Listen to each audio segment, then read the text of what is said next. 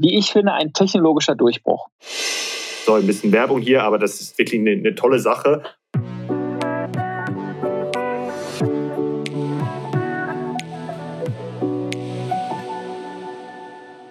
Herzlich willkommen bei Unicorn Ideas, Folge 4, das Format bei Digitale Optimisten, wo Samuel und ich über Geschäftsideen reden, die wir wahnsinnig gerne machen würden, wenn wir denn mehr Zeit haben. Und die einzige Bedingung, dass du diesen Podcast hörst, ist, dass du diese Ideen klaust und uns dann sagst, warum wir uns ärgern sollten, weil du sie so erfolgreich gemacht hast. Und mir gegenüber, ich habe es schon gesagt, sitzt wie immer der wunderbare Samuel und die Umgebung sieht wieder anders aus als sonst. Du bist nicht in Berlin. Nee, ich bin gerade in der Schweiz. Äh, ich und meine Frau machen ein bisschen Auszeit, haben ja auch gerade ein Kind gekriegt vor drei Monaten. Jetzt in der Schweiz, dann Portugal, dann Italien, äh, aber dann aber ab August wieder in Berlin. Aber hey, ich freue mich und äh, lass mal schauen. Ich bin gespannt auf deine Ideen.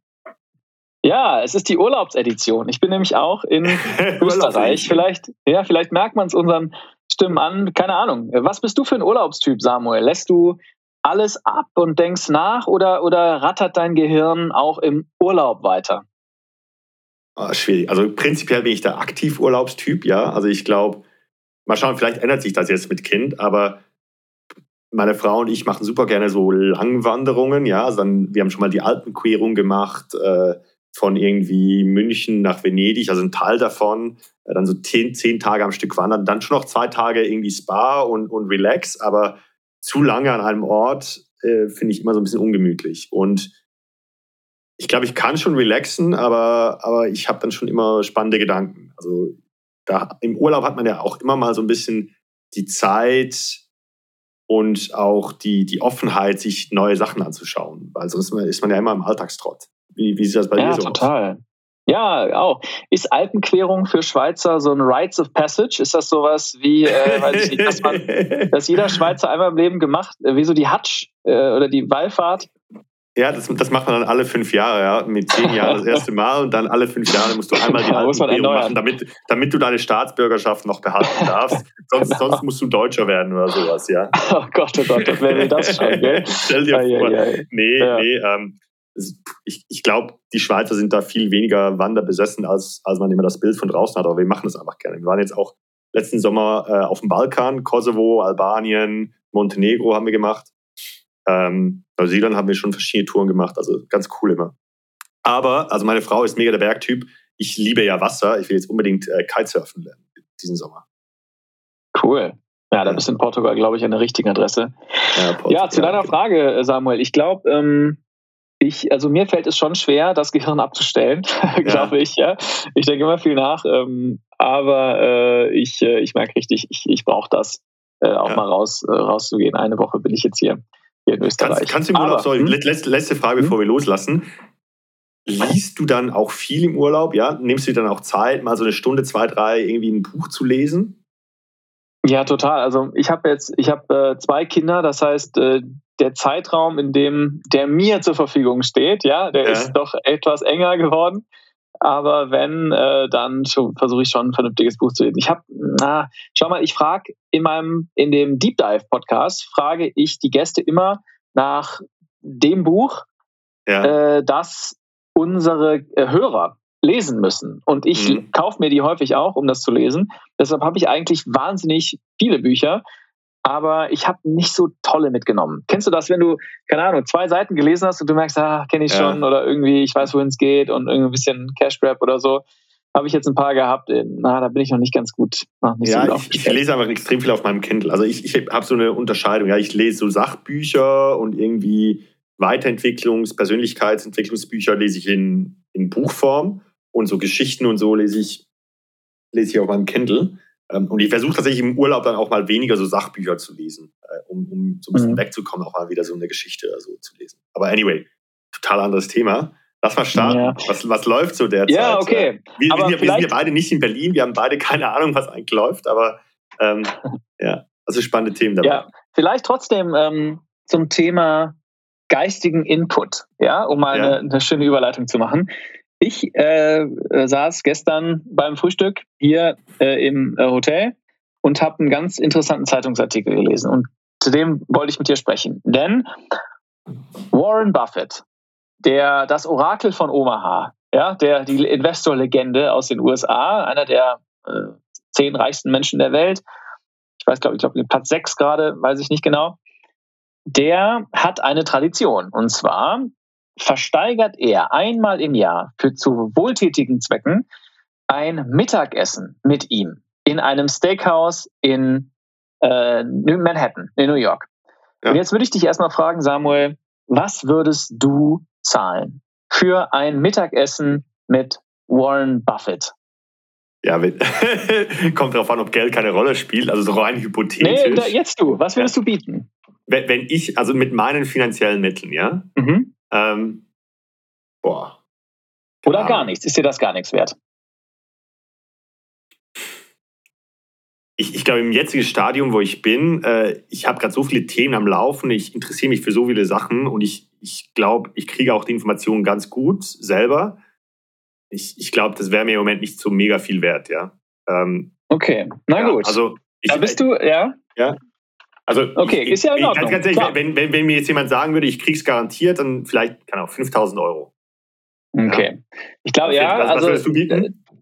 Äh, ja, ich würde schon, ich würde einen Tick mehr bieten, weil ich den schon ja. sehr interessant finde und weil also, also, äh, weil ich, ich versuche es mal einzubetten. Äh, und der, es wird das letzte Dinner sein, das, äh, das er macht. Ja, aus man ah. weiß nicht genau wieso, vielleicht Altersgründen, vielleicht ja. hat er keine Lust mehr drauf, keine Ahnung. Aber es wird wohl das letzte sein. Deshalb glaube ich, werden wir hier die Power der Inflation nochmal an einem plastischen Beispiel, nämlich äh, Warren Buffett Lunch sehen. Ja. Denn im Jahr 2000 war die erste, äh, war das zum ersten Mal, wurde das versteigert. Damals hat der, der Winning Bid war 25.000 Euro. Ja. Ziemlich, ja, äh, reasonable kann man sogar irgendwie noch, wahrscheinlich, äh, viele Leute können sich das noch irgendwie äh, vom Mund absparen oder bezahlen. Aber jetzt die letzte im Jahr 2019, wegen Covid gab es das jetzt ein paar Jahre nicht, 2019 4,6 Millionen US-Dollar. Oh, wow. Also eine heftige Inflation, nicht nur bei uns im Lebensmittelregal, auch beim Warren Buffett Lunch. Und ich tippe mal, das wird nochmal deutlich, deutlich äh, höher mhm. sein, weil äh, das letzte Mal, und ich habe mich gefragt, was würde ich mit dem besprechen? Weißt du, was würde ich äh, Warren Buffett fragen, wenn ich nur anderthalb Stunden habe. Und vielleicht, ich, wir können es ja mal zusammen besprechen. Wie kriege ich das Geld wieder zurück, das ich dir jetzt äh, gegeben habe für diesen Lunch? Genau, ja, wie mache ich, weil er gibt keine Anlagetipps. Jahr wieder 5 Millionen. Genau, er gibt keine Anlagetipps äh, in diesem äh, Mittagessen, stand zumindest in diesem Zeitungsartikel. Und äh, letztes Mal, das 2019, als es zum letzten Mal stattgefunden hat, hat ein, ein Krypto, ein Krypto-Investor, ja, hatte dieses ja. ersteigert und mit dem Ziel, Warren Buffett zu überzeugen, dass Krypto kein Quatsch ist, kein Scam oder so. Ja. Hat aber, ist aber gescheitert. Warren Buffett hat danach gesagt, äh, er glaubt, dass der Bitcoin äh, weiterhin wertlos sein wird, ja, und glaubt da gar nicht dran. Und ich frage mich, warum viel, warum fast 5 Millionen Euro äh, investieren, um Warren Buffett dann zu überzeugen? Ich will doch was für mich ja. haben. Also ich würde doch ja. gerne verstehen, was sind die großen Weltläufe, ja, und warum sollte ich nicht nur in ETFs stecken und warum Coca-Cola und so? Was würdest du mit Warren Buffett besprechen? Angenommen, du hättest es für 5000 Euro ersteigert. Ja. Du, ich bin jetzt ganz ehrlich, ich kenne Warren Buffett zu wenig. Klar, man, man liest immer wieder ein bisschen was über ihn. Ich habe mir tatsächlich auch mal diese gesammelten äh, Essays, also die gesammelten Aufsätze von Warren Buffett als Buch gekauft. Ähm, habe es aber nie gelesen. ähm, aber so, so vom Prinzip her, Spezialisten zu bezahlen, um halt, sorry, ich drifte jetzt gerade ein bisschen ab, aber äh, um vom Prinzip her viel Geld Spezialisten zu bezahlen in deinem Bereich, um dich halt weiterzubringen, glaube ich, lohnt sich immer, ja, in dich selber zu investieren, damit du in deinem Spezialgebiet für deine Problem Problemstellungen, die du gerade im Moment hast, ähm, weiterkommst. Ich glaube, das lohnt sich immer. Glaube, Warren Buffett macht halt das, was mir so fern ist. Also ich bin halt kein Investor selber ähm, und ja, der hat bestimmt auch operatives Know-how, aber ich glaube jetzt auch so auf meinen Use Case jetzt, ja, so Early Stage Startups äh, bauen, ähm, spannende neue Geschäftsmodelle äh, entdecken, ist er vielleicht ein bisschen weiter von der Thematik weg als ich. Also ich glaube, ich könnte da wahrscheinlich nicht so den, den ganz klaren Value-Add mhm. rausziehen. Weißt du, was ich meine? Mhm. Aber ich glaube schon, ja, dass ich, ja, ich, ich glaube schon, dass es sich für, für einen spezifischen Fall in meinem Bereich dann lohnen würde, mal so, keine Ahnung, mal so 5000 Euro für einen Tag mit dem Experten XYZ zu bezahlen, weil man dann einfach zu viel schneller vorwärts kommt und zu viel weniger Fehler macht äh, in, in, in, seinem, in seinen Operations, äh, dass sich das dann um ein Mehrfaches ausbezahlt. Aber ob ich jetzt 5 Millionen für Warren Buffett bezahlen würde, ich glaube, sein Themenfeld ist mir einfach so ein bisschen fremd, ja. Und klar, der hat da vielleicht super viele so Live-Tipps, ja, weil er halt schon extrem viel gesehen hat. Ähm, ja, ich weiß nicht, ob das die Antwort ist, die du dir erhofft hast. naja, vielleicht nicht ganz, aber ist ja auch nicht schlimm.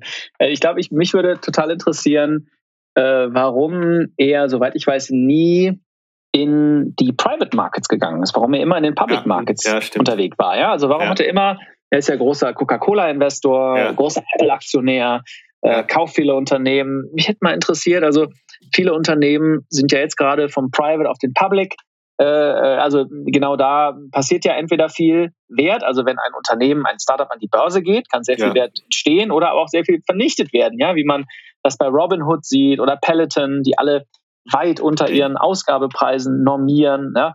Äh, Boah, ich habe in Peloton investiert, das war so mein schlechtestes Investment des letzten Jahres. Meins auch, minus 90 Prozent. Ja. ja, don't get me, don't get me started. ja, ja. Ja. ja, also das würde mich interessieren und mich würde natürlich wahnsinnig interessieren, ähm, wie Warren Buffett auf das jetzige Klima setzt. Ja, also ich würde, ist ja schon eine spannende Kombination. Also ja, äh, spannend im Sinne von im Sinne von äh, ja vielleicht auch bedrohlich, ja, dass wir jetzt die Zinsen erhöhen, um die Inflation zu bekämpfen, aber gleichzeitig mhm. keine boomende Wirtschaft. Das wird mich, ja. was macht man jetzt, ja, wenn man irgendwie sagen wir mal 5.000, 10.000 Euro oder welche Größe auch immer investieren will, ja. steckt man das jetzt in Anleihen? Das scheint irgendwie doof zu sein. Mhm. Steckt man das jetzt in Immobilien? Das scheint irgendwie auch hoch bewertet zu sein. Oder steckt ja. man es in Aktien? Ja, weil da kommen die Zinsen. Das würde mich wahnsinnig interessieren. Ich glaube, das könnte ein gutes Gespräch bei einer Cola, Cola Light, glaube ich, trinkt er gerne, und einem Steak ja. äh, sein. Apropos, sorry, bezüglich Warren Buffett, ich habe so eine App, ich weiß nicht, kennst du die Finimize? Die kenne ich nicht, ne? Ja, Finimize ist halt so, ähm, sagen wir, Market News, also Aktien-News und Finanzen-Know-how im Kurzformat. Ja, die machen jeden Tag so ein Fünf-Minuten-Brief, was ist gerade passiert, was ist gerade spannend. Ähm, ich bin da so Premium-Member, kostet irgendwie 50 Euro im Jahr oder so. Ich finde, die machen das ganz gut. Ähm, und da war letztendlich auch das Thema Warren Buffett, weil anscheinend hat er jetzt das erste Mal seit Jahren wieder Geld alloziert. Ja, also er hat halt wieder mhm. Firmen gekauft. Ähm, und ich habe dann tatsächlich das gleich gespiegelt und das sind jetzt auch die einzigen Aktien, die auch richtig hochgegangen sind in den letzten ah, ja? Wochen. Ja. Ach krass, ähm, das ist interessant, dass du dafür zahlst. Ich hatte neulich äh, hat, ähm, ich, ich, investiere ja auch kleinere ja. Summen in, in, in, kleinere Startups als, als Angel-Investor. Ja. hatte ich neulich auch einen, äh, einen Pitch von einem Startup gehört, die äh, das ähnlich machen. Und da, das fand ich, die waren ganz smarte äh, Jungs in dem Fall. Ja. Da war ich noch so ein bisschen skeptisch, äh, was das Monetarisierungspotenzial von einer Finanz-App ist, ja, weil doch Nachrichten doch sehr eine Commodity sind, ja. Also, ja. aber vielleicht Aber die machen, das, also die, die, machen das halt wirklich so. Die haben einmal den Daily Brief, also was ist das Wichtigste, was gestern passiert ist, in fünf Minuten. Das höre ich mir immer auf dem Weg zur Arbeit an, beispielsweise. Mhm. Dann haben sie halt Deep Dives zu verschiedenen Themen. Also ich finde das für mich, ich, ich hasse es, mir das alles zusammensuchen zu müssen. Die haben dann auch einmal so NFTs for Idiots, ja, so was sind NFTs und wie werden die erklärt? Ähm, also die haben wirklich coole Sachen. Äh, Finimize heißt die App, äh, da bin ich wirklich mhm. Fan von. Ähm, und die haben auch alles im Audioformat. Also jeder, jeden Artikel, den sie da schalten, der ist, wird auch nochmal aufgenommen. Ähm, mhm. Und da gibt es auch eine Free-Version von. Also die finde ich schon, schon ganz gut. Ja, genau. interessant. Okay, pass auf, bevor wir später in die Geschäftsidee, dann lass mich doch da, äh, ich mache mal ein, eine Mini-Geschäftsidee und du musst mir sagen, ja. ob ich die in den kommenden Folgen einmal ausarbeiten soll. Ja, ja. die ist mir neulich mal gekommen. Pass auf, ähm, ich warne dich, moralisch bewegen wir uns hier an einer ganz, segeln wir ganz hart am Wind. Okay, das schließe ich vorweg. Aber es ist im Finanzbereich, Samuel. Deshalb glaube ich, passt es ganz gut. Ja. Und wie gesagt, nur Mini und dann gucken wir, ob wir es später machen. Ähm, in einer anderen Folge. Ich nenne sie die YOLO-App. Ja, und zwar, du kennst okay. ja Robinhood. Robinhood ja. oder Scalable Capital. Und die sind ja dafür da, ETFs und da kannst du alles kaufen. Und im besten Fall kaufst du einfach nur einen, einen passiven Index-Fund. Ja. ja, und, und lässt ihn einfach warten, 30, 40 Jahre. Und das ist wahrscheinlich auch äh, äh, ganz smart zu tun. Aber was ist, wenn man eine App entwickelt, die heißt YOLO-App? Das heißt, du kaufst, du, du bietest nur out of the money extrem gehebelte Produkte an. Ja, die in 99-prozentiger Wahrscheinlichkeit äh, also einfach wertlos verfallen, du dein Geld, verlierst. Aber in dem einprozentigen äh, Fall, wenn du 100 Euro investierst, dann sind, hast du einfach 10.000 Euro oder so. Also das ist ein enormer mhm. Hebel, weißt du? Mhm. Und das ist halt äh, nur für ris sehr risikofreudige Menschen, oft logischerweise, die dann halt äh, sagen können, hey, äh, komm, ich YOLO, ja, ich YOLO jetzt 1000 Euro, also YOLO heißt You ja. Only Live Once, ja, ja. Ähm, famous last words und äh, sägen drauf und entweder du hast was oder du hast gar nichts. Also das ist mhm. wirklich, äh, das, und das ist inspiriert, letzter Satz von mir, inspiriert von Wall Street Bets, dem berühmten Reddit-Forum, dem klar. berühmten Subreddit, wo nur so Leute, genau, wo nur so Leute halt wirklich verrückte Sachen machen. In, in, und wie gesagt, 99 Prozent äh, posten es nicht, aber einige davon scheinen dann auch zu gewinnen. Weißt du, also eine extreme ja. Lotterie am, äh, am Markt und, und die YOLO-App würde das ja. abbilden. Und ganz kurz. Ich würde, ich, ich würde es schon so YOLO Finance nennen oder so. Also das ist noch ein bisschen seriöser. ja, aber, aber sag mal, äh, jetzt, du kannst auch ruhig, du kannst auch ruhig sagen, das ist Quatsch, Alex. Aber sollen wir das mal ausarbeiten oder ist das, ist das moralisch nee, ich, zu also verwerflich? Ich, ich glaube, ganz wichtig ist da den Leuten mit irgendwie 15 Videos ganz klar zu machen, hey, du verlierst dein Geld zu 90 Prozent, mhm. wenn du das hier machst, ja. Aber, aber, und klar, moralisch verwerfbar, aber ich glaube, das funktioniert, weil ich glaube, die Leute gewinn, äh, gewichten dann die zukünftigen Gewinne immer so ein bisschen höher hm. als, also vor allem so jüngere Leute, die werden wahrscheinlich sagen, boah, geil, okay, ich habe hier die Chance, 10.000 Euro, sie sehen dann nur die 10.000 Euro, ja, in diesem einen Prozent. Ähm, ja, ich glaub, du sagst, fühle ich mich noch schlechter. Das ja. diese Idee nee, in die Welt Ich, ich glaube, psychologisch funktioniert das. Ähm, und ich glaube, man kann sie auch so gestalten, dass man sagt, es ist ein Teil von Trade. Ich glaube, okay, wenn jemand von Trade Republic zuhört, jetzt bitte die Ohren zu. Äh, aber das könnte eigentlich auch ein Teil von Trade Republic als Feature sein. Ja, da gibt es YOLO-Feature in Trade Republic und das ist so ultra high risk. Von allem Geld, das du bei Trade Republic einbezahlst, nehmen, wenn du das aktiviert hast, gehen 5% weg.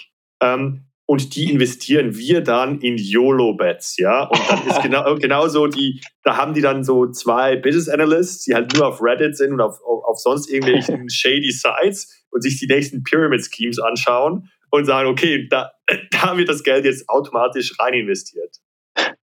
Ja. Okay, Mensch, krass, aber ich hätte ehrlich gesagt, also ich habe das schon so ein paar Leuten mal so vorgepitcht, wirklich nur in der Form, ja, ohne es ja. auszuwirken. Die alle haben gesagt, äh, Alex, bist du wahnsinnig, auf gar keinen Fall. Die Welt wird schlechter, wenn du das machst. Äh, deshalb ja, äh, deshalb habe ich diesen. Ja, ja. Nee, was, ja. aber ich meine, dafür sind wir auch da, um das so ein bisschen zu challengen. Ja, ähm, klar. Ich, ich glaube, als, okay. alleinstehendes, also alleinstehendes Produkt weiß ich nicht, aber so als Ergänzung zu deinem, aber äh, man muss es halt wirklich, äh, ich weiß auch nicht, ob das durchgeht, ja, ob das, ob, oder ob es da irgendwelche Regulatorien gibt, die, die dann BaFin sagen, nee, du darfst sowas. Ja, die BaFin kommt dann und sagt, nee. Die BaFin ist mal wieder der Spielverderber, fürchte ich, ja. ja. Vielleicht hast du recht. Vielleicht sollte ich erstmal die Rolle der BaFin äh, researchen, bevor ich das weiter ja. ausarbeite. Ja? ja? Na gut. Ähm, genau, okay, das als kleiner Appetit haben. Ja, nee, nee, und noch was dazu zu äh, investieren. Ich habe, ähm, und vielleicht kommen wir da auch noch zum anderen Thema. Ähm, ich bin ja letztens ziemlich viel auf TikTok aktiv, ja. Followst oh, ja. du mich eigentlich mit Walking Dead oder nicht? Also ganz ehrlich, ja, es gibt einen, es gibt einen digitaler Optimisten-Kanal, den da glaube ja, ich zwei Videos, da habe ich ein paar Sachen mal ausprobiert. Total ja. spannend. Ich habe schon in der vergangenen Folge mal gesagt, viel höhere Views. Aber äh, jetzt, wo du sagst, fühle ich mich sehr schlecht. Und das heißt, der erste Follow von unserem Digital Optimisten-Kanal geht dann an Samuel Schneider mit Walking Dead.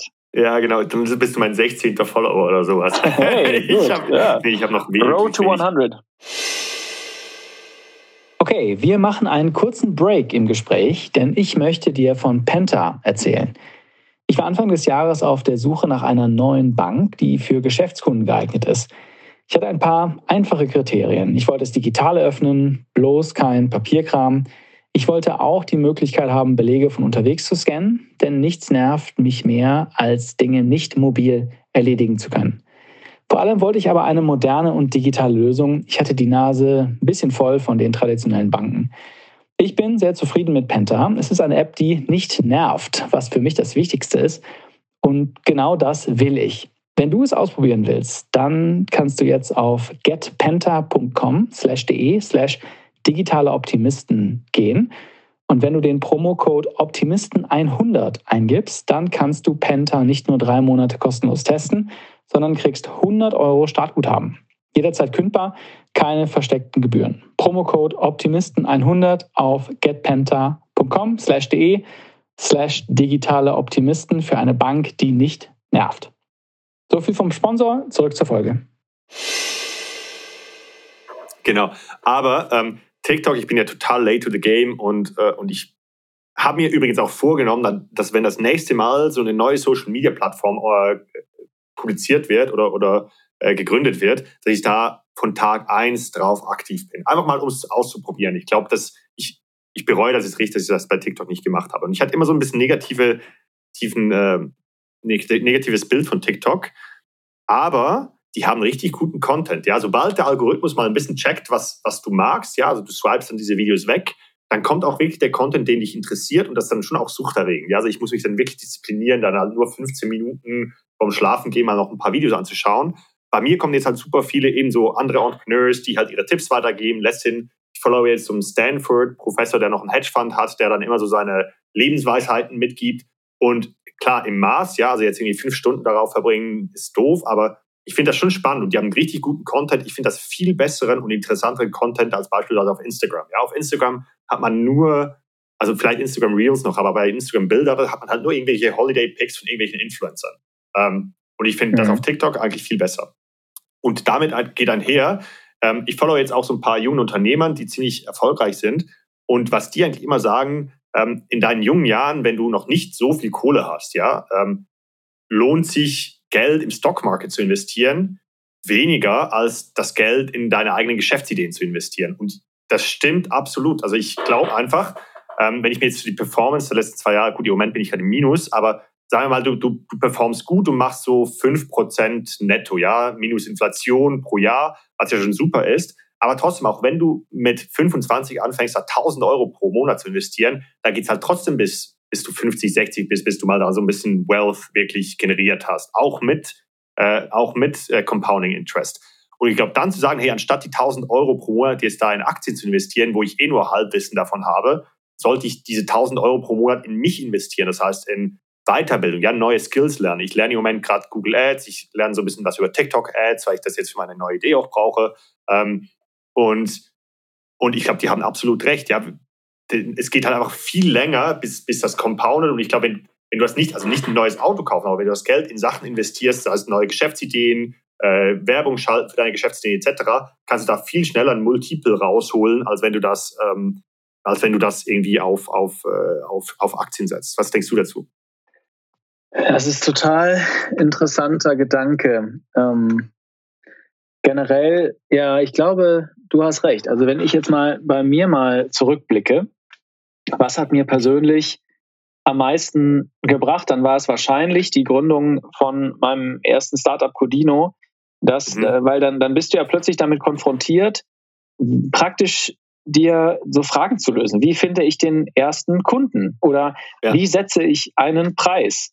Äh, wie source ich Produkte? Wie kann ich äh, Order, die eingehen, so bearbeiten, da automatisiert bearbeiten, dass ich nicht äh, Label ausdrucken muss und dann zur Post bringen muss. Also das, das ist eine absolute also Problemlöser, Maschinerie, kommt man da rein. Ja, und ja genau. da finde ich es auch, das stimmt. Also, also ich glaube, wenn man Leute damit konfrontiert, äh, Probleme lösen zu müssen, dann, dann glaube ich, dann ist persönliches Wachstum fast un, un, unvermeidbar, weißt du? Ja. Und deshalb hatte ich auch immer, und jetzt mache ich eine kleine, eine kleine Tangente, aber deshalb hatte ich immer so, es gab früher mal so einen Tweet, äh, der war so, ist total viral gegangen. Der war irgendwie so, ähm, der war irgendwie so, ähm, ja, ich weiß jetzt, wie man irgendwie den Satz des Pythagoras macht, äh, irgendwie die Fläche von einem, äh, ja. keine Ahnung, äh, Tetragramm, gibt's glaube ich nicht, aber irgendeinem äh, komischen ähm, äh, Fläche auszurechnen und so weiter und kann irgendwie Goethe interpretieren, aber ich weiß nicht, wie eine Steuererklärung geht. Und das fanden alle immer, haben alle immer, weil in der Schule, sorry, ich habe jetzt total schlecht vorgetragen. Ja, also die Schule gut. bereitet eigentlich aufs Leben vor, ist die Quintessenz, ja, sorry. Und im Grunde genommen hat mich das immer so ein bisschen gestört, weil ich dachte mir so, ja, klar, man kann an der Schule bestimmt viel verbessern, ja, sicherlich. Aber man hat doch mittlerweile, man darf doch nicht vernachlässigen, dass man mittlerweile durch ein Internet und sein Smartphone das komplette Wissen der Welt hat, weißt du? Und wenn ich wissen möchte, mhm. wie eine Steuererklärung geht, dann kann ich mir wahrscheinlich ein fünfminütiges YouTube-Video angucken. Ich könnte mir auch ein zweistündiges YouTube-Video angucken, was für Steuerberater ist, in verschiedenen Schwierigkeitsgraden. Es gibt so viel Content. Und ich habe mich manchmal gefragt, ja, ist es wirklich der Anspruch an eine Schule, dass man alles mundgerecht serviert bekommt? Oder geht es auch darum, äh, sagen wir mal, selber was äh, rauszufinden? Mhm. Und ich, ist jetzt ein bisschen nicht ganz äh, das, was du sagst, aber angrenzend, ähm, ein bisschen angrenzend an dem, was du sagst. Mhm. Also wie gesagt, meine Aussa Grundaussage, also ich bin absolut bei dir. Ähm, aber stimmst du prinzipiell mit dem, mit, mit dem überein, dass, dass ich sage, wenn du das Geld in dich selber investierst und da in deine Businesses investierst, dann ist die Chance wahrscheinlich höher, dass du damit mehr Geld machst, als wenn du jetzt irgendwie 1000 Euro pro Monat in Aktien investierst? Ja, also, puh, das, also, das ja, ich glaube, also wahrscheinlich, das ist natürlich schwer, ja, wahrscheinlich, also mhm. wahrscheinlich hast du, wahrscheinlich hast du da recht. Ne? Also wahrscheinlich ist auch äh, ein Jahr mehr Schule, hm, bringt wahrscheinlich mehr äh, als, äh, als viele andere Investitionen in deinem Leben. Mhm. Ja? Kann ich mir schon vorstellen, dass das, dass das so. Ich würde aber trotzdem, wenn man die Chance aber hat, trotzdem ein bisschen was in den Aktienmarkt zu investieren, klar. in jungen Jahren würde ich es trotzdem empfehlen. Absolut, aber was ein ganz einfaches Beispiel, ja. Wenn wir jetzt, sagen wir mal, wir kriegen irgendwann ähm, verdienen wir ein bisschen Geld mit unserem Podcast. Ja, sagen wir mal 500 Euro pro Folge würden wir irgendwann verdienen mit unserem Podcast. Ich glaube, da lohnt es sich halt viel mehr, dass wir diese 500 Euro ähm, für den Podcast reinvestieren, damit der mhm. besser läuft, als dann zu sagen, ah, okay, wir, wir, investieren das jetzt irgendwie in Aktien. Ja, ich glaube, dass der Return mhm. on Invest halt viel grö größer. Ja, ähm, das stimmt, klar. Genau. Ich glaube, sobald du dann halt mal so ein bisschen Wealth accumulated hast und ein bisschen risikoaverser bist, lohnt es sich dann vielleicht zu sagen, okay, keine Ahnung, mhm. ich habe jetzt irgendwie eine Million verdient, ja, ich, ich investiere jetzt da die Hälfte davon in so einen sicheren Fonds, damit ich da so ein bisschen passives äh, Einkommen gewinne. Aber genau, zum anderen Thema. Ja, aber Samuel, du hast einen interessanten Punkt, weil wenn man das mal ganz abschichtet, was du sagst, ja, und mal ganz auf den Kern gehst, dann ist ja dein Punkt, die Leute müssen mehr Mut haben und selber zutrauen in sich selbst. Und ich finde, dieser Rat, äh, ja, den, den würde ich Absolut, jedem ja. 16-Jährigen geben, weil schau mal, du hast noch so viel Leben vor dir, ja. Und wenn du nicht in einer jungen Jahren in dich investierst und, oder dir Gedanken Bücher liest, muss ja nicht immer nur Business-Heinis zuhören, ja. Es kann ja auch ein Buch lesen sein oder ins Museum gehen oder, keine Ahnung, musikalisch sich weiterbilden. Es gibt ja vieles. Das finde ich total, weil am Ende, was, was, was ist denn das Leben? Ja, man könnte natürlich äh, mit 20 äh, Beamter werden. Ja. Vielleicht ein bisschen, ja, wenn du mir ja. das erlaubst. Also klar, jeder kann Beamter werden, ist nichts Verwerfliches. Manche äh, haben halt ein hohes Sicherheitsbedürfnis. Aber äh, natürlich ist es viel spannender, auch vielleicht auf einer Party, ja, wenn einer mal zwei Startups in den Sand gesetzt hat und jetzt irgendwie was ja. Neues macht. Weißt du, sicherlich als, als jetzt schon zu wissen, äh, ob ich in zehn Jahren in der Besoldungsstufe XY bin. Ja, möglicherweise ist das, ist das so. Aber vielleicht ja. noch da ein letztes sehr plastisches Beispiel. Stell dir mhm. vor, du hast irgendwie eine kaufmännische Ausbildung gemacht und verdienst jetzt X, ja. Du interessierst dich aber für einen Vertriebsjob, du willst eigentlich Account Manager werden und da würdest du halt X plus Y verdienen, also irgendwie um 30, 40 Prozent mehr. Ich glaube, dann lohnt sich eben, dass du sagst, okay, ich investiere jetzt irgendwie 2000 Euro in ein cooles Sales Bootcamp oder, oder 5000 Euro in ein cooles Sales Bootcamp, als diese 5000 Euro am Aktienmarkt zu investieren, weil du lernst dann die sehr konkreten Skills, die du da, mit der du dann vielleicht nachher deinen Traumjob im Vertrieb kriegst. Ja, so, so meine ich das. Also es muss ja nicht immer gleich, ich gründe was sein, sondern es kann auch wirklich sein, I'm leveling myself up. Ja, das, das ist so ein bisschen die Kernaussage vielleicht. Interessant finde ich, dass du das auf TikTok bekommst, weil ich hätte das jetzt eher auf YouTube ver vermutet, weißt ja. du? Aber das, der, ja. also der Use Case von TikTok, der war mir noch gar nicht so klar. Ja, ja. Cool. Aber ähm, bevor wir in die, in die Ideen äh, springen. jetzt, sorry, super krasser Cut, ja. Mhm. Ist es okay oder haben wir das Thema abgeschlossen oder hast du da noch was dazu? Ja, yeah, let's go. Okay. Ähm, ich ich würde gerne so ein Find of the Week einbringen. Mal schauen, ob ich das nächste Woche auch wieder mache oder nächste, nächste Folge. Ähm, und zwar, wenn ich wieder gründe, würde ich total gerne was im Bereich Nachhaltigkeit machen. Ja, also ich denke, die Klimakatastrophe geht uns halt alle was an. Ähm, ich habe aber so ein bisschen Probleme damit, rauszufinden, was so die Hauptprobleme sind. Ja, ich habe mal Bill Gates Buch gelesen. Äh, klar, irgendwie CO2 reduzieren ist cool. Ähm, aber da habe ich was gefunden und zwar ein, äh, auch ein HSG-Alumni, glaube ich. Der hat climateeu.earth gegründet. Also das nennt sich climateeu.earth. Und mhm. das ist eigentlich einfach eine Datenbank, wo er alle Jobs in Climate Tech Companies in Europa konsolidiert, die neuesten News, die neuesten Trends und so weiter. Falls sich einer unserer Hörer für diese Thematik interessiert, ich finde das mega cool. Der Typ heißt Tim Steppich. Ähm, also, so ein bisschen Werbung hier, aber das ist wirklich eine, eine, tolle Sache und das nutze ich jetzt auch, um mich da so ein bisschen in die Themen reinzufuchsen. So das ist interessant. Das heißt, das ist eine Datenbank und da ist alles, jeder, der Geld gibt, jeder, der Geld braucht und jeder, der seine genau. Zeit geben will. Genau, ja, so, so ein bisschen wie Crunchbase, einfach nur für europäische Climate Tech Startups eigentlich. Mm, okay, nicht schlecht. Ja, schaue ich auch mal vorbei. Und Samuel, du willst was im, äh, du willst was Grünes Neues machen?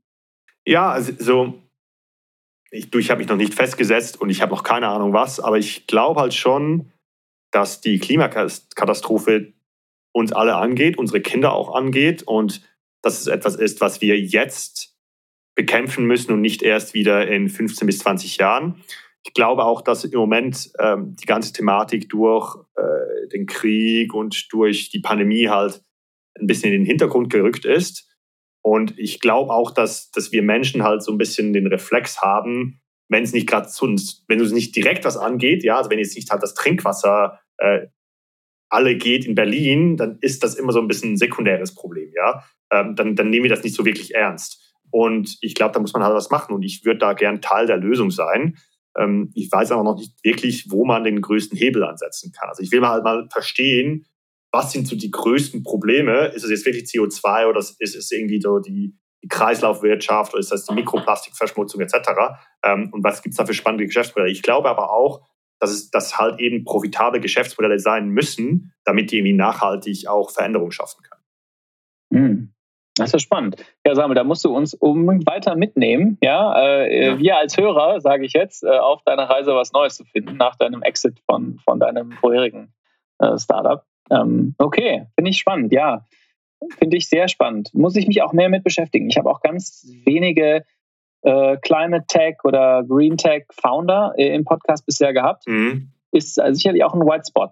Ja, auch von, äh, von mir. Ich bin zwar ähm, auch in einem Investorenkreis, äh, wo wir auch äh, in, so, ähm, in Green, Grün, also ich beschäftige mich schon sehr damit, aber ähm, ist noch nicht so, so Forefront, weißt du? Ähm, da sind es gerade eher andere Themen. Da hast du recht. Also vielleicht als Tipp, wenn du mal nach Gründern suchst, die du interviewen willst für so Climate Tech Themen, schau dir den Fonds Revent an, äh, r-e-v-e-n-t.vc. Äh, hat ein Kumpel von mir aufgesetzt, der Henrik und, und seine Partner und die investieren nur in nachhaltige Themen und nur in, in Climate, Green Tech Startups. Da gibt es bestimmt ganz ja. spannende deutschsprachige Gründer auch, die du in deinem Podcast äh, mitnehmen kannst. Stimmt. Shoutout an Henrik an der Stelle. Samuel, ich glaube, es ist cool. allerhöchste Eisenbahn, dass wir äh, unser, unser Schnitterschnatter hier zu Beginn mal unterbrechen äh, und mal sagen, was sind die Ideen, die wir mitgebracht haben. Ich habe ja schon eine Idee, ja, rausgehauen, die YOLO Finance App, für die mich jetzt die Hälfte aller Hörer hassen, glaube ich. Aber ähm, äh, okay, ich fange mal gerne an. Ich glaube, ich bin, ich bin dieses Mal äh, bin ich dran mit anfangen. Das mache ich natürlich gerne. Samuel, ich würde gerne anfangen. Ist mal ein bisschen anders als sonst. Es gibt ja verschiedene Arten, wie Geschäftsideen entstehen können. Manchmal ist das, das machen wir auch häufig in diesem Podcast, dass wir ein Playbook analysieren, also wie ist Airbnb erfolgreich geworden, wie ist Uber erfolgreich geworden, wer auch immer, und übertragen das dann auf einen neues, neuen Bereich, neues Vertical. Und manchmal gibt es aber auch die, den Weg, dass eine neue Technologie in den Markt kommt, die plötzlich neue Geschäftsmodelle möglich macht. Und die Idee, die ich dir jetzt präsentiere, die ist, oder die Ideen, das sind mehrere Ideen, die basiert genau auf zweiterem, auf einem, wie ich finde, ein technologischer Durchbruch. Deshalb lass mich bei diesem technologischen Durchbruch beginnen. Also, es ist, wenn du im Internet unterwegs bist, wenn du irgendwas kreierst, Samuel, du weißt es äh, genauso gut wie ich, wenn nicht besser, du brauchst natürlich Bilder. Ja, Bilder sind überall. Bilder fügen, führen dazu, dass Leute Werbung klicken, Bilder führen dazu, dass äh, das Internet keine Textwüste ist und so weiter und so fort. Diese Bilder, äh, man kann auf Stock-Datenbanken gehen, wie Shutterstock oder Getty Images oder so, um, äh, um Bilder zu bekommen. Jetzt gibt es aber einen absolut krassen Durchbruch, finde ich, in der äh, Bildproduktion und zwar mit künstlicher Intelligenz. Und zwar gibt es ein, eine Technologie, die ist von OpenAI. Das ist ein, ähm, ja, ein, ein Entwicklerstudio, das mit künstlicher Intelligenz arbeitet aus ähm, Kalifornien, aus San Francisco. Und die haben ein, eine Technologie veröffentlicht, die heißt Dolly 2. Warum Dolly? Du kennst vielleicht Wally, den Pixar-Film. Der letzte räumt die Erde auf, ein kleiner süßer Roboter, der, der irgendwie die Erde aufräumt in der Zukunft. Und äh, Salvador Dali. Ja, und das witzige Wortspiel ist dann Dali 2. Es gab schon eine 1. Und diese, die Technologie ist wirklich super simpel. Du hast einfach ein Textfeld und da kannst du irgendwas eintippen. Du kannst eintippen, zwei Podcaster auf dem Himalaya äh, vor einem Sonnenuntergang mit zwei Monden oder was weiß ich, ja, irgendein Quatsch. Und diese Technologie wird dir dann verschiedene Bilder generieren äh, mit künstlicher Intelligenz, die genau das sind. Und wenn du, äh, wir können mal in den Shownotes ein paar Sachen verlinken. Ihr, du kannst auch einfach auf Twitter äh, DALLE 2 eingeben oder meine Kolumne in der Wirtschaftswoche reden. Da habe ich auch ein paar, paar Beispiele äh, verlinkt. Das ist unglaublich. Du kannst also im Stil von Caspar David Friedrich äh, ein verlassenes Strandhaus. Und dann man gibt dir verschiedene Variationen, wie wohl Caspar David Friedrich, der berühmte deutsche Maler, ein verlassenes Strandhaus malen würde. Also diese Technologie, die finde ich wirklich atemberaubend, dass künstliche Intelligenz wirklich etwas herstellt, was originelles. Weißt du, was nicht einfach nur irgendwie es sucht dir das Beste aus, was du vielleicht irgendwo, äh, was es vielleicht irgendwo gibt, sondern nein, es kreiert neue Dinge und zwar Varianten davon. Ich pausiere mal da, so denn im Teil. Es ist wieder so ein Wow-Event, Technologie-Wow-Event, oder für dich, glaube ich. Genau, genau. Wir haben schon über Deepfakes, über Synthesia ja. gesprochen. Ja, das war anders. Da rendert sich eine, eine Computerfigur, die sehr realistisch aussieht und wie so ein Nachrichtensprecher und macht das. Das ist aber, der Unterschied hier ist, der Output ist wirklich kreativ. Ja. ja. Das finde ich, ich pausiere mal da, weil dann lass uns danach den Blick werfen auf mögliche Geschäftsideen. Aber kennst du DALI 2? Hast du schon mal ein paar Bilder gesehen oder ist dir, muss ich noch was erklären? Versteht man das, ja, also ich, ich, ich habe deine Kolumne gelesen ähm, und mir da ein paar Beispiele angeschaut. Äh, ich finde es halt immer so mit neuen Technologien, die sind halt immer super cool, ja, und, und dann müssen wir jetzt aber schauen, was gibt es für Geschäftsmodelle dazu. Denn ich glaube, man kann sehr, ähm, man kann sich sehr freuen über neue, man kann very excited werden über neue Technologien. Ähm, die Frage ist dann, was sind dann die tatsächlichen Anwendungsbereiche und wie lassen sich die dann auch monetarisieren? Und da fehlt es manchmal so ein bisschen bei ganz neuen Technologien, glaube ich. Darum bin ich gespannt, was jetzt deine Ideen da sind. Ja, okay, also das ist ja mal eine Hürde, über die ich springen muss. Also äh, im Grunde genommen kannst du dir vorstellen, man kann, also ich muss erstmal vorab schicken, das ist wichtig, noch, und die äh, Betonung liegt auf noch, darf man diese Technologie nicht kommerziell einsetzen. Ja? Es gibt aber andere Beispiele von dem gleichen Unternehmen, OpenAI, wie zum Beispiel GPT-3, das ist eine Textgenerierungs- ähm, äh, künstliche Intelligenz. Da das sitzen mittlerweile, äh, ich glaube, bestimmt Dutzende, wenn nicht hunderte Startups ein. Also ich glaube, das wird auf jeden Fall irgendwann kommerzialisierbar sein, noch ist es nicht. Aber wenn man es kommerzialisieren kann, ich glaube, das gibt, also ich bin im Vorfeld äh, fünf bis zehn Ideen sind mir da gekommen. Und ich feuer, ich feuer sie dir mal durch, okay? Okay. Erste, vielleicht sogar äh, je, je, weniger äh, komplexer, äh, es wird immer komplexer. Ich fange mal ganz einfach an. Ich glaube, man könnte eine ganz einfache Seite bauen, in der man, wir sind beide Eltern, und wir erzählen vielleicht beiden unseren Kindern einfach selbst ausgedachte Geschichten, ja, und damit die einschlafen. Und ich weiß auch, dass es bei vielen Leuten den Wunsch gibt, die Geschichten, die manchmal ja sogar von, von Generation zu Generation in der Familie getragen werden, zu bebildern und in ein Kinderbuch zu machen. Du könntest mit äh, ähm, Dolly 2 ganz einfaches Portal anbieten, in der jeder Kinderbücher, ja, die visuell sind, erzeugen kann. Einfache Texte dazu, kreative Bilder, und du könntest im Handumdrehen, also wirklich innerhalb von einem Tag, könntest du Kinderbücher produzieren. Meine Mutter hat ein, ein Kinderbuch gemacht für ihre Enkelkinder und das hat Wochen gedauert, ja, und vielleicht sogar Monate, weil du halt bei Freelancer finden musst, die es bebildern. Ja. Könnte man komplett äh, wirklich innerhalb von wahrscheinlich, wenn du jetzt ein bisschen tech-savvy bist, äh, in, einem, in zwei Stunden könntest du jetzt ähm, Bilder machen dafür. Ja. Bilder, äh, genau, Kinderbücher äh, produzieren. Also ein bisschen so wie My Postcard, nur halt für Kinderbücher. Das ist eine Idee. Ja, cool. Andere Idee. Nee, verstehe ich. Ja. ja. Äh, ich feuer, ich feuer mal zwei, drei raus und dann kannst du mir sagen, wo wir mal tiefer wie? gehen sollten, ja? Ja, nee, aber kurz zur Kinderbuchidee. Du sagst dann, okay, dann würde OpenAI, äh, wie gesagt, die kommerzialisieren das ja noch nicht, aber dann mhm. Äh, könnte man dann als Kinderbuch-Editor da drauf gehen und sagen, okay, ähm, oder, oder als Eltern gibt es dann halt so, so eine Landingpage und sagst, okay, uh, color oder, oder make pictures for your children's books. Ähm, und, und dann zahlst du halt irgendwie pro Bild XYZ und dann kannst du dir die generieren lassen. Ja, oder es gibt auch, auch so Cewe Fotobuch. Du kannst auch so Fotobücher ja. jetzt schon machen lassen. Ne? Da kannst du einfach deine Bilder ja. hochladen, platzierst die und dann schicken ja. die dir das zu.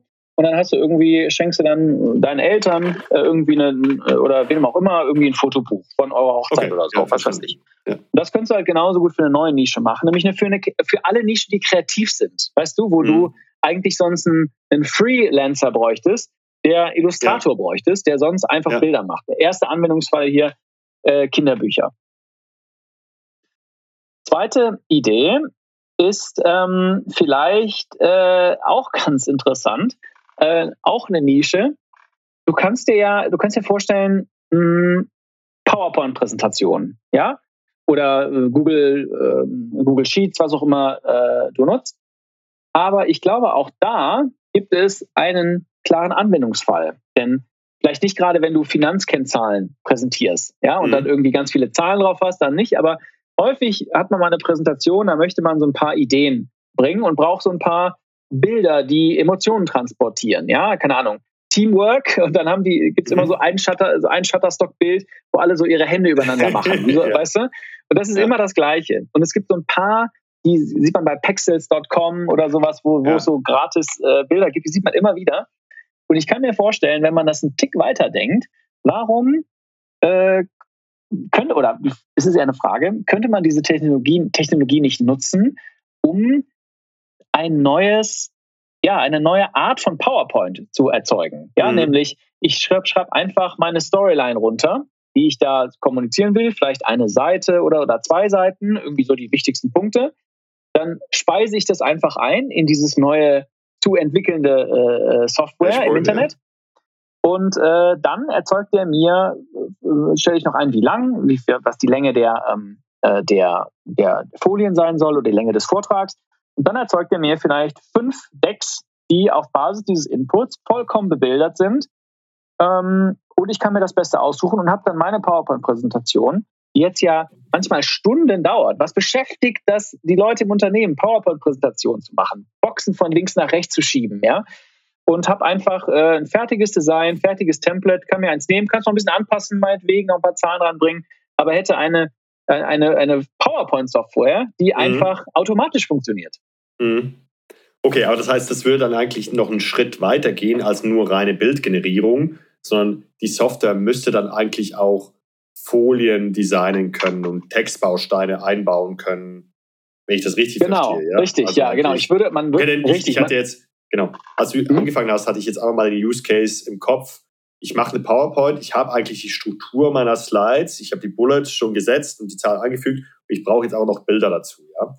Und da war meine erste Reaktion okay, äh, so, okay, wie wichtig sind diese Bilder wirklich, dass die, keine Ahnung, zweimal so gut sein müssen oder, oder keine Ahnung, mal ein bisschen was anderes als die, der normale Pexels, Pexels, äh, die, die, ähm, das Bild von Backset. Stockbilder, genau, ja, die Stockbilder.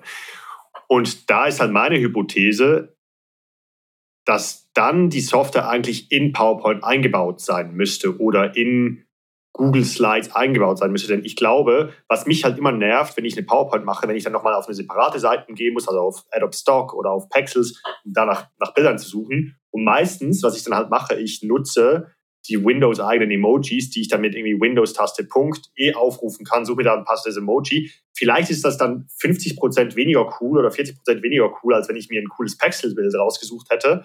Ähm, aber es ist halt schneller, es ist effizienter und so wichtig ist das Bild jetzt auch nicht im PowerPoint, meiner Meinung nach. Ähm, und was ich halt cool fände, ist, wenn, wenn diese Software direkt integriert wäre in PowerPoint oder direkt integriert wäre in Google Slides, wie als Add-on sozusagen. Und vielleicht kann man ja, ich, ich stelle mir das noch ein bisschen schwierig vor, wirklich einfach nur ein Skript zu geben, aber vielleicht kannst du dann ja wirklich sagen, okay, Slide 1 sollte so und so sein. Da gibt es noch Texterkennung, vielleicht kannst du das auch über Audio machen, ja, du diktierst das, der erkennt den Text direkt und dann verwandelt er das in eine Slide. Das wäre cool. Hm, ja, wir, wir, können ja immer machen, wenn wir in einem, in einem, äh, in einer, bei einer Idee noch nicht ganz wissen, wie man das macht, weil wir diskutieren ja erstmal nur die Idee, nicht die Exekution, dann sagen wir einfach künstliche Intelligenz. Ja, das okay. löst künstliche Intelligenz das Problem.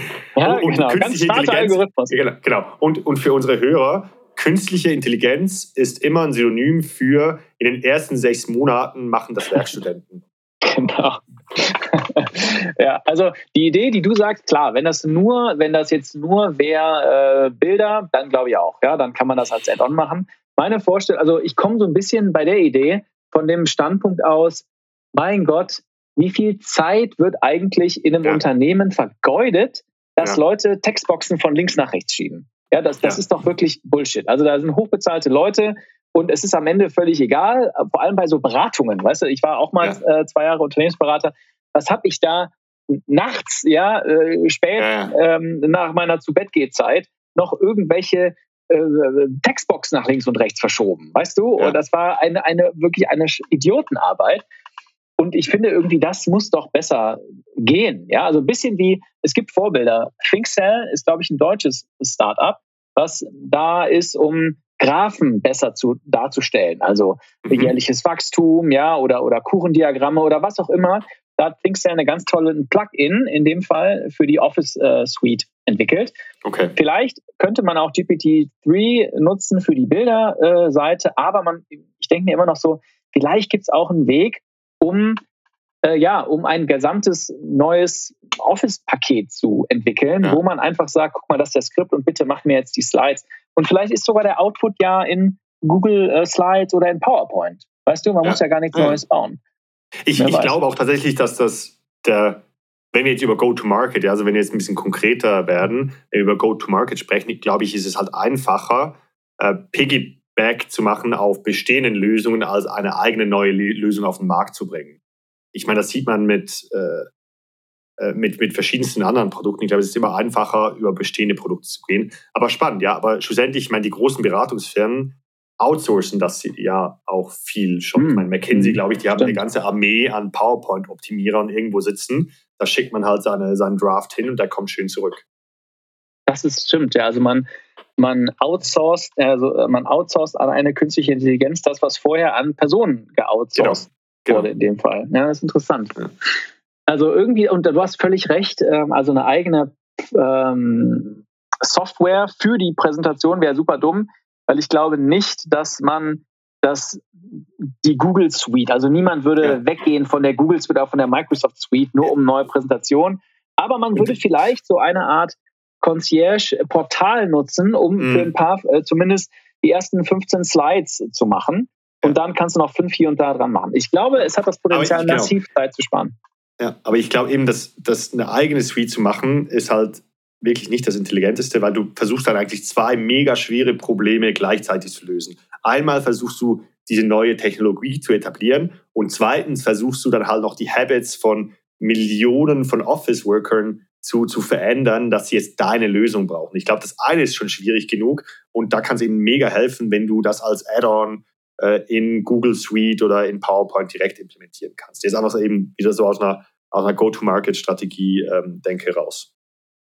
Ja, ja, total, absolut. Äh, kein, keine Widerrede. Das würde ich nicht empfehlen. Also wir hatten jetzt, vielleicht mache ich noch eine dritte, ja, und dann kannst du ja. mir sagen, ähm, ähm, was, was du spannend findest.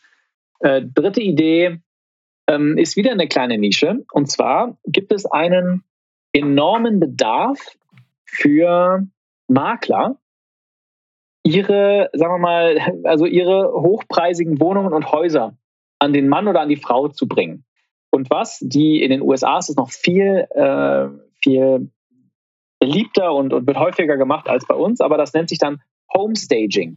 Das heißt, die gehen dann tatsächlich physisch in so ein, in, in, rein in, das, in die Wohnung und die fangen dann an, tolle Designer, Sofas äh, zu nehmen, Gemälde an die Wand zu äh, mhm. tun, irgendwie das ganze wohnlich zu machen, um dann halt die Leute da durchzuführen, um da, damit die sich vorstellen können. Ich gucke gerade eine, äh, eine Serie in, auf Netflix, ähm, da ist das, äh, da wird das genauso gemacht, ja, ist eine ganz, ganz, ganz, ähm, ganz, ganz interessant, da bin ich darauf aufmerksam geworden, was für eine Industrie das ist, dass wir, was Homestaging ist. Und mein Gedanke ist, ja, sicherlich ganz, was ja in, in der analogen Welt also wenn du wirklich Leute da nicht falsch ist, kann ja auch im digitalen Raum nicht falsch sein. Ja, also wenn ich jetzt Leute habe auf Immo-Welt oder auf Immo-Portal, oder wie die alle heißen, Immo Scout 24, wenn ich da jetzt ähm, äh, Bilder habe von den Wohnungen oder den Häusern, wäre es dann nicht cool, wenn ich mit einem Bild, einer Bildproduktions-AI für den Nutzer die passenden Wohnungen produziere. Also zum Beispiel, wenn ich jetzt ein, zwei alleinstehende, äh, ein, ein, zwei, ein Paar habe, was keine Kinder hat, dann wird das dritte Zimmer vielleicht zum Büro. Ja, wenn ich mhm. aber ein, ein Paar habe mit einem Kind, einem jungen Kind, dann würde ich ein Bild produzieren, was äh, direkt ein Kinderzimmer eingerichtet hat. Und das würde ich dann online ausspielen, um für die richtige Zielgruppe, sei es auf der einen Seite die Eltern mit Kind und auf der anderen Seite, mal beispielhaft, ähm, äh, ähm, Erwachsene, also oder ja, ledige äh, ohne Kinder, würde ich den unterschiedliche Varianten davon ausspielen, um meine Klickraten zu erhöhen, um auch ja, zielgruppengerechter diese mhm. äh, die Leute äh, zu bedienen. Ja, so mal ganz mhm. grob. Ich hoffe, ich bin einigermaßen ein bisschen gestolpert, aber einigermaßen unfallfrei äh, durchgekommen. Nee, und ich, ich glaube, ganz cool wäre es dann noch, wenn man auch als Privatverkäufer ja, Bilder deiner Wohnung machen kann, die vielleicht schon eingerichtet ist und der Algorithmus dann erkennt, was ist jetzt Mobiliar und was gehört zur Wohnung und das dann auch wegretuschiert und man dann das selber sozusagen neu gestalten kann digital. Das wäre super mhm. cool. Ähm, aber dafür müsste halt der Algorithmus dann auch so lebensechte Bilder machen können. Ja, das ist halt das, also so was ich jetzt gesehen habe bis jetzt sind das ja eher so comichafte oder gemalte Bilder. Das müsste dann schon so, so hyperrealistisch aussehen, so ein bisschen, ja.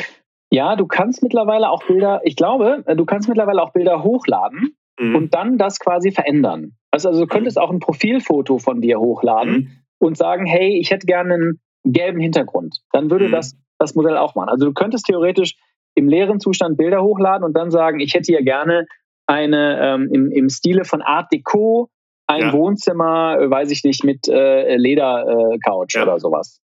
Ja, und ich glaube wirklich, also vielleicht kurzer Exkurs, aber alle Sachen, die wir jetzt besprechen, laufen eigentlich darauf hinaus, dass man diese Technologie von DALI 2 ja, mhm. rauslizenziert an andere Solutions, damit die halt Use Cases darauf bauen können. Ich stelle mir jetzt vor, dass ähm, Emo Scout die Technologie dann lizenziert und das direkt in ihre User Experience einbaut. Ja, das heißt dann, wenn du dann ein Profil auf Emo Scout hast, kannst du sagen, hey, ich bin, gibt es einen kleinen Fragebogen, wir sind ein Paar, wir haben diese und diese Präferenzen, keine Kinder etc. Und dann bei allen Annoncen, die das dann enabled haben, werden dann die, die, äh, die Fotos direkt auf deine Präferenzen mhm. hin, äh, getailert. Das wäre doch ganz cool. Genau. Wenn, das wenn man das ja, genau. integrieren mhm. Und ich glaube, das ist auch mit, das ist mit dieser Idee so, das ist mit der PowerPoint-Idee so, das ist eigentlich auch mit der Kinderbuch-Idee so, dass man sagt, okay, man kann das eigentlich rauslizenzieren als Plugin in die Editiersoftware dieser Kinderbuch Editoren oder whatever, ja. Ähm, mhm. Das heißt, es ist eigentlich immer die Technologie an sich, verkauft man nicht, sondern man lizenziert die raus an, ähm, an die verschiedenen Use Cases eigentlich. Genau, und da, also ich glaube halt, es braucht, ich glaube nicht, dass, also wenn man jetzt mal beim Immo-Scout-Beispiel bleibt, ich glaube, oder die Wahrscheinlichkeit ist hoch, dass Immo-Scout aber ein Unternehmen bräuchte, die diesen Rohdiamanten, mhm. ja, Dolly 2 nimmt, Schleifen. ein genau ein Produkt entwickelt, ja. was dieses dann an ImmoScout, aber auch an Zillow in den USA oder auf der ganzen Welt bereitstellt, damit man, genau wie das ist eine interessante Idee. Ich, bin ich, bin, ich bleibe dann weiter, der Kundenzugang bleibt bei ImmoScout und ImmoScout sagt dann, äh, ImmoScout weiß, hey, das ist Samuel, äh, ist verheiratet, hat äh, ein junges Kind. Aha, dann gebe ich dem jetzt die Bilder, damit er sich da gleich ja. viel wohnlicher fühlt. Ja. Und das könnte auch für ImmoScout interessant sein, denn die unterscheiden sich ja gar nicht von ImmoWelt. Weißt mhm. du, das sind ja, also warum mhm. bin ich auf ImmoScout oder auf ImmoWelt? Die sind doch ständig auf der Suche nach irgendwie neuen Features, die sie ein bisschen abgrenzen. Ähm, das ist so ein bisschen, das ist der Gedanke. Also ich finde die dritte Idee eigentlich am handfestesten, ja. Ich glaube, die hat am meisten Potenzial. Ich habe keine du? Ahnung, aber. Mhm.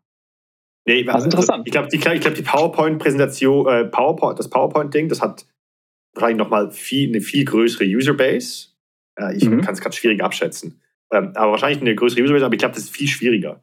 Ich glaube, wenn man es schafft, halt so Partnerschaften, aber eigentlich, was man dann machen würde, man würde wir würden eigentlich eine, eine Agentur gründen, eine Dolly 2 Agentur, die sich darauf spezialisiert hat, so Use Cases mit Dolly 2 zu bauen für verschiedene Partnerunternehmen. Ja, dann lizenzieren mhm. wir von Dolly 2 die Technologie und wir bauen dann den Use Case für Emo Scout und oder wir bauen den Use Case für die Kinderbücher und so weiter. Dann hat man eigentlich, dann kann man bei uns raufkommen und sagen, okay, wir sind vielleicht kommen dann auch viel mehr Use Cases zusammen. Ja, dann, dann kommt eben Emo Scout und sagt, okay, wir wollen Bilder, Bilder editieren von bestehenden mhm. Wohnungen jetzt zielgruppengerecht. Ja. Das wäre so ein bisschen die ja.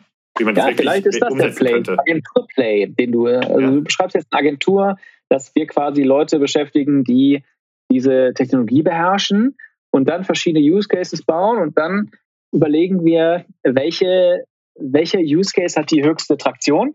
Mhm. Und dann fangen wir an zu penetrieren. Ja, dann ist es nicht ja. nur ImmoScout, sondern auch Zillow genau. und äh, ImmoWelt genau. und wer auch immer in den äh, Events gibt. Also so, so sehr Agentur ist es ja. Also ja, es ist ein bisschen Agentur, aber es ist schon auch skalierbar, denn schlussendlich, mhm. wenn man einen Use Case einmal gebaut hat, dann kann man den rauslizenzieren, eben an, an Zillow heißt das, glaube ich, in den USA, hast du gesagt, mhm. oder? Mhm. Und ImmoScout ja, genau. und ImmoWelt, whatever. Und das ist ja dann, ich meine, das ist ja ein Selbstlauf, dann baut man eigentlich Software on top of Dolly, ja? Mhm. Ja, genau. Findest du das ein zu hohes, würdest, also würdest du ein Unternehmen auf einer Technologie bauen, die dir nicht selber gehört? Oder hättest du dann Sorge, mhm. dass äh, wenn die Technologie irgendwie sich verändert oder die dir irgendwie dann doch sagen, oh, es ist doch nicht mehr kommerziell äh, mhm. möglich, dann bist du ja auch ein bisschen äh, am Ende. Ja? So ein bisschen wie wenn Amazon den Algorithmus ändert und du hast aber ein Dropshipping-Modell und am Ende ist deine was weiß ich, deine Straußenfedern oder ich, dein, dein Wellness-Drink ist irgendwie Drop, Dropshipping wäre übrigens, ja, Dropshipping wäre mal auch ein Thema für unseren Smalltalk nächste Folge. Aber anyway, ähm, ich glaube, da gibt es immer so ein bisschen äh, Vorteile und Nachteile. Ich glaube, ganz generell, stell dir vor, Amazon würde sagen, wir steigen aus dem AWS-Geschäft aus.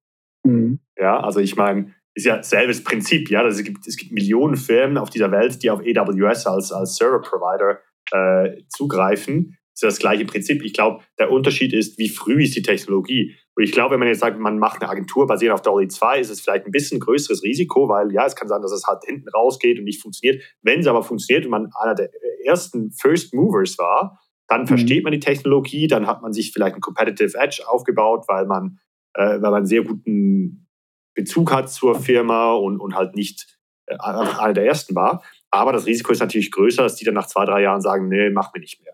Aber ich glaube, das ist ja überall so, wo man äh, diese, diese Interdependenzen hat. Ja, das ist ja eigentlich ein Zuliefererproblem schlussendlich. Mhm. Ich meine, ist ja in der Industrie nicht anders. Ja, wenn, wenn halt jemand keine Halbleiter mit liefern kann, dann kann halt BMW seine intelligenten mhm. Elektroautos nicht mehr bauen. Ja, du hast recht, das ist ein schöner Vergleich. Ich meine, du hast also, es ja in jedem Modell, ne? wenn Google ja. Ads plötzlich fünfmal so teuer wird, äh, was auch völlig in deiner Hand liegt, wenn die die ja, Auktion das, einfach genau. Ja. Mhm. Und das Ding ist ja, ich glaube, es ist überhaupt kein Problem, denn wenn es erfolgreich ist, dann wird es bestimmt sehr schnell einen zweiten, dritten, vierten Anbieter geben, wie es halt AWS gibt. Es gibt äh, wahrscheinlich von Microsoft Cloud gibt es ja, oder? Und dann die Google, mhm. Google hat ja auch Google eine Cloud-Lösung. Cloud ja. mhm. Genau. Es gibt ja verschiedene lokale Anbieter in Deutschland.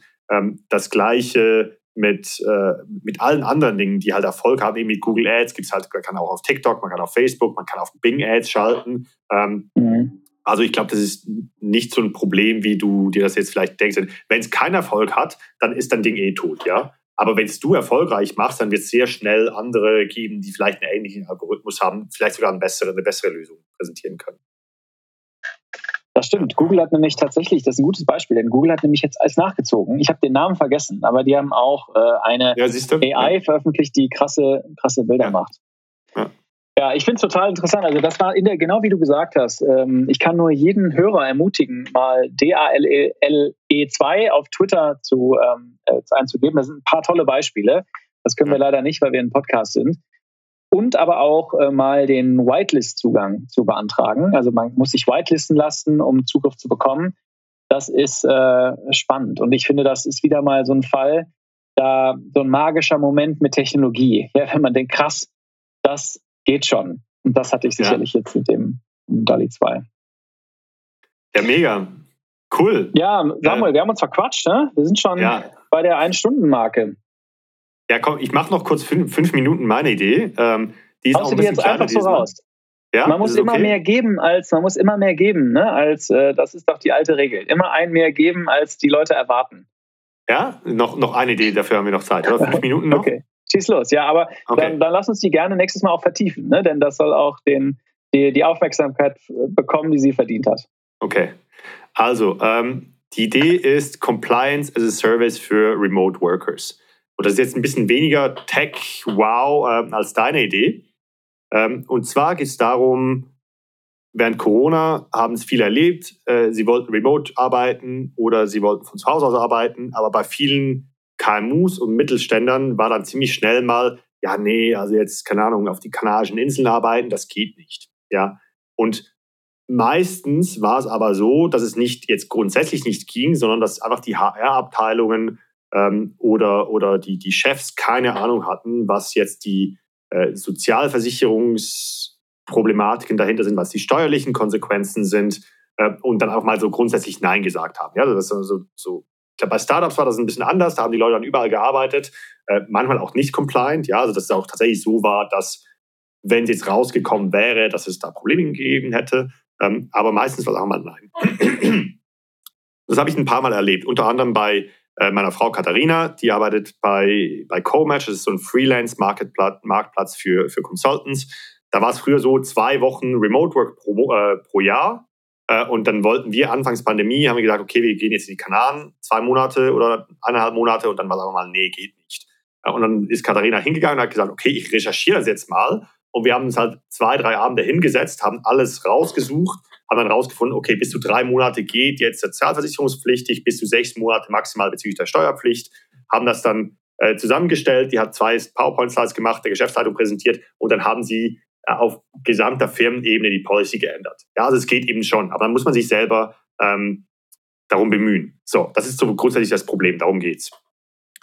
Und übrigens, so Klammer auf, ich glaube, das ist eher mal so eine, so eine Side-Hustle-Idee. Ich weiß noch nicht, wie groß das werden kann, aber ich glaube, das kann man ziemlich schnell mal einfach starten. Und die Idee ist jetzt, dass man eine Plattform schafft für KMUs, für Mittelständler oder auch für groß, größere Unternehmen, die ihren Mitarbeitern ermöglichen wollen, remote zu arbeiten, aber nicht wissen, was jetzt in jedem einzelnen Land die Gegebenheiten sind. Und dann kann man eingeben, okay, die Mitarbeiterin Sabine aus, äh, aus dem Controlling, die würde jetzt gerne zwei Monate nach Südafrika gehen. Dann sagt man von Deutschland nach Südafrika und dann spuckt er dir automatisch ähm, die entsprechenden gesetzlichen, sozialversicherungsrelevanten äh, und steuerlichen Artikel aus, sagt dir, welche To-Dos oder welche Faktoren gegeben sein müssen, damit die Sabine gehen kann und vielleicht auch gerade so ein Standard-Agreement, das dann die Sabine noch unterschreiben muss, wo sie sagt, okay, ich bin im Ausland noch äh, auslandskrankenversichert und ich, keine Ahnung, ich übernehme die Haftung für XYZ und dann ist das gebongt. Ja, so, das ist so die grundsätzliche Idee. Ich glaube, glaub, da gäbe es wahrscheinlich dann noch weitere Use Cases, die man dann links und rechts anhängen könnte. Ähm, man kann wahrscheinlich noch in die Service-Tiefe weiter reingehen. Ähm, es gibt ja auch sehr viele Startups, zum Beispiel wie Oyster HR beispielsweise, die dann sagen, okay, wenn du ein Distributed Team willst, wir stellen die Leute vor Ort für dich an in einer eigenen Legal Entity, aber darum geht es hier nicht, sondern es geht wirklich um den Use Case. Automobilzulieferer im Ruhrgebiet hat keine Ahnung, wie es funktioniert und die Büroangestellten wollen ab und zu mal ähm, remote arbeiten. Äh, und das ist ein ganz einfacher Use Case. Wie gesagt, ich glaube, da könnte man noch weitere Sachen vorne hinten anhängen. Ich glaube auch, da kann man super einfach starten. Man nimmt sich einen Use Case, man nimmt sich ein Land, einen Use Case, man schaut mal, okay, was sind so die die typischen Destinationen, wo Remote Worker hinwollen. Ich glaube, Gran Canaria ist so, so, so ein äh, Ort, äh, vielleicht Griechenland. Äh, also dann unterscheidet man zwischen EU und Nicht-EU. Ja, vielleicht fängt man mal mit der Europäischen Union an und erarbeitet mal so einen Leitfaden und macht darauf so ein bisschen so vielleicht wie so ein, so ein kleines E-Book, ja. How to work remotely in Spain. Mach mal ein bisschen Werbung drauf, gibt das gratis als White Paper raus und schaut, wie viel Traction generiere ich damit. Ähm, und kann dann einen Use Case nach dem anderen erarbeiten. Monetarisierung wäre dann vielleicht so äh, pro Weltregion, die man sich freischalten will. Okay, es ist nur Europa, zahlt die Firma 100 Euro im Monat um oder vielleicht mehr. Ist es die ganze Welt, wird es halt komplexer. Ähm, aber das wäre eigentlich so die grundsätzliche Idee. Kleiner Use Case, ich glaube, da kann man sehr gut nebenher starten. Ähm, ja, was heißt du davon? Also ich glaube, die, der Kosmos oder das Spielfeld, die Arena, in dem diese Idee mhm. spielt, die finde ich sehr interessant. Denn die, die Arena würde ich bezeichnen als, Mensch, Covid ist wie ein Meteoriteneinschlag gekommen. Wir reden ja auch von, das war vor Corona, nach Corona. Wir, wir teilen das mhm. ja auch in Umgangssprache mit äh, ein, diese verschiedenen Zeiten. Und das gilt halt auch für Unternehmen. Und ich glaube, dass, dass wahnsinnig viele Unternehmen, insbesondere kleine mittelständische Unternehmen, KMUs und auch vielleicht jetzt Unternehmen, die nicht überall äh, Filialen haben, dass sie da enorme Probleme haben und eine enorme Unsicherheit haben, wie sie da vorgehen sollen. Mhm. Das erstmal vorab geschickt. Also das finde ich, finde ich eine sehr überlegenswerte, äh, was eigentlich die Probleme sind von Unternehmen in dieser Nach-Covid-Welt. Äh, ich hatte einen Gedanken, und zwar hatte ich gedacht, was du beschrieben hast. Ich glaube, das ist total, das ist natürlich das Problem von vielen Unternehmen. Aber ist das vielleicht ein Content-Play für größere Firmen. Mhm. Also zum Beispiel, wenn du hast Oyster beschrieben, ja, die machen, glaube ich, dieses Nearshoring, ja, oder, oder Cloudshoring. Also, ne, also die, die, du hast es eben besser beschrieben, da kannst du Leute anstellen, die dann irgendwie in Portugal oder Rumänien oder wo auch immer vielleicht Entwicklertätigkeiten übernehmen. Und da hätte ich mich gefragt, okay, wenn ich jetzt Oyster bin, jetzt will ich irgendwie Traffic auf die Seite bekommen, ja. Und da habe ich mich gefragt, geben die vielleicht so ein White Paper gratis raus, weißt mhm. du, weil die wissen, dann ziehe ich Leute rein, dann mache ich ein SEO-Play und so weiter. Ähm, das wird geretweetet und versuche dann ein Upsell zu machen. Oder ist dieses Modell, die beschrieben hat, was zweifelsohne ein Problem ist, aber ich frage mich gerade noch ein bisschen, ist das das Anhängsel von einer größeren, einem, einem größeren mhm. äh, äh, Leistung? Oder ist das ein Standalone-Business, was wirklich äh, fliegt, weißt du, über so ein mhm. E-Book hinaus? Ich glaube, also ich glaube, ich muss da noch ein bisschen mehr Hirnschmalz dahinter stecken. Ähm, ich glaube aber, es gibt verschiedene Probleme, mit denen jetzt Firmen post-Covid konfrontiert werden. Und es geht über Remote Work hinaus. Und ich glaube, wenn man sich mal ein bisschen überlegt, was da sonst noch für Probleme da sind, äh, sei es, weißt du, es gibt jetzt verschiedene Startups, die dann Hybrid Work irgendwie vereinfachen wollen mit Taskmanagement und so weiter. Ich glaube, es kann eben de, der Start einer Plattform sein, die erstmal das als, als Grundsatzdienstleistung anbietet und dann vielleicht noch verschiedene andere Adjacent-Dienstleistungen anbietet. Vielleicht sind wir da aber auch schon, schon zu spät. Ja, vielleicht haben jetzt die Oyster oder Lano gibt es zum Beispiel auch, Lanos dieser Welt, äh, diesen Space schon ganz gut besetzt. Auf der anderen Seite gehen die mega krass ab. Und ich glaube, das Ende der Fahnenstange ist noch lange nicht. Ich glaube, sehr viele Firmen werden sich jetzt erstmal seriös mit der Thematik, jetzt wo der ganze Covid-Craze ein bisschen vorbei ist, seriös mit der Thema Thematik auseinandersetzen. Ähm, aber du hast recht, ja, ich weiß noch nicht, ob das ein Standalone-Produkt ist oder ob es einfach ein Adjacent oder, oder vielleicht einfach ein Entry-Point ist für weitere Dienstleistungen, die man dann auch anbietet. Ja, ist, ist, äh, ist aber eine lohnenswerte Diskussion, weil, wie gesagt, ich finde die Arena, in der die Idee spielt, mhm. die finde ich total relevant wenn du das wirklich mal äh, tiefer überlegen willst oder auch irgendein Hörer, äh, in der ersten Folge von Digital Optimisten vor einigen Jahren habe ich mit Hannah Asmussen gesprochen. Die hat Localize gegründet, die war auch im Y Combinator. Und die ist in die Richtung gepivotet. Also nicht ganz auch, ja, aber das ist auch ein Element, äh, wie ich das, wenn ich das alles richtig verstehe. Ähm, das könnte auch ein guter Gesprächspartner sein. Aber ich finde es generell, wie gesagt, der, das Grundthema ist, da ist, glaube ich, wirklich das Potenzial für, man müsste genau überlegen, was ist der größte Schmerzpunkt, ja? Und zweiter Punkt, den ich mir noch überlegen würde, äh, ist es bei so einem kleinen mittelständischen Unternehmen, die vielleicht nicht in Berlin Mitte sitzen oder in, weiß ich nicht, mhm. München Schwabing oder so, ähm, ist das, machen die Leute das wirklich, ja? Oder sind das vielleicht weniger Leute, die Anfang 20 sind, sondern sind gesettelt und haben vielleicht ein Haus im Grünen, ja, in der Umgebung? Ja. ähm, wollen die wirklich rausreisen? Das, das würde ich mich nochmal noch mal fragen. Ich, Aber ich, du hast schon recht. Also ich glaube, ich habe das jetzt sehr aus, das Problem sehr aus meiner Bubble rausgesehen, ja. Ähm, da müsste man wirklich mal noch sauber schauen, wie groß das der Markt ist. Aber, aber anyway, trotzdem, aber KMUs, lass ja. uns das Thema mal unbedingt nächstes Mal nochmal aufnehmen, weil ich glaube, ich würde gerne mit dir mal drüber sprechen, was ja. eigentlich für äh, kleine mittelständische Unternehmen Lösungen sein können. Ich habe auch ein, zwei Ideen, die in meinem Kopf, da würde ich gerne mit dir... Post-Covid-Probleme, ja? Genau, Post-Covid-Probleme, ja. Oder auch, überleg mal ähm, äh, die ganze Elektro e-, Elektrifizierung. Weißt du, ja. wenn jetzt Leute plötzlich, wird tatsächlich ein kleines Unternehmen irgendwo auf dem Land und die Leute haben jetzt eine Wallbox zu Hause, kleiner Spoiler, die wollen auch ihr auf der Arbeit ihr Auto laden. Das ja, ist, glaube ich, auch eine Geschäftsidee.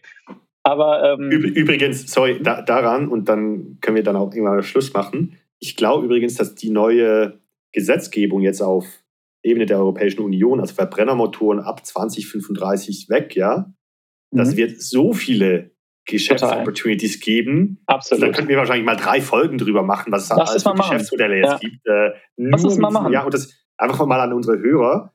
Schaut wirklich, das ist ein mega großes Ding, das ist super bekannt, aber es gibt auch so andere, ähm, andere Änderungen in der Gesetzgebung, zum Beispiel Open Banking, ja. Da gibt es dann so, so viele verschiedene Geschäftsmöglichkeiten, die aus einer Änderung der Gesetzgebung entstehen oder Legalisierung von Marihuana irgendwann mal. Also das ist einfach so, wenn man über Geschäftsmodelle nachdenken will, sollte man auch immer mal ein Auge darauf halten, was ändert sich gerade an den Rahmenbedingungen der rechtlichen. Aber sorry, total. Das nee, das ist überhaupt, das ist total äh, relevant. Ja. Dann bleibt mir nur noch zu sagen, ähm, die Ideen, die wir hier besprechen und noch viele mehr, muss ich dazu sagen, äh, verfassen wir auch in unserem regelmäßig erscheinenden Newsletter, den äh, ihr auf digitaleoptimisten.de slash Newsletter ganz einfach erreichen könnt, der sich wirklich lohnt, glaube ich. Ich glaube, da, da destillieren wir noch mal viel mehr.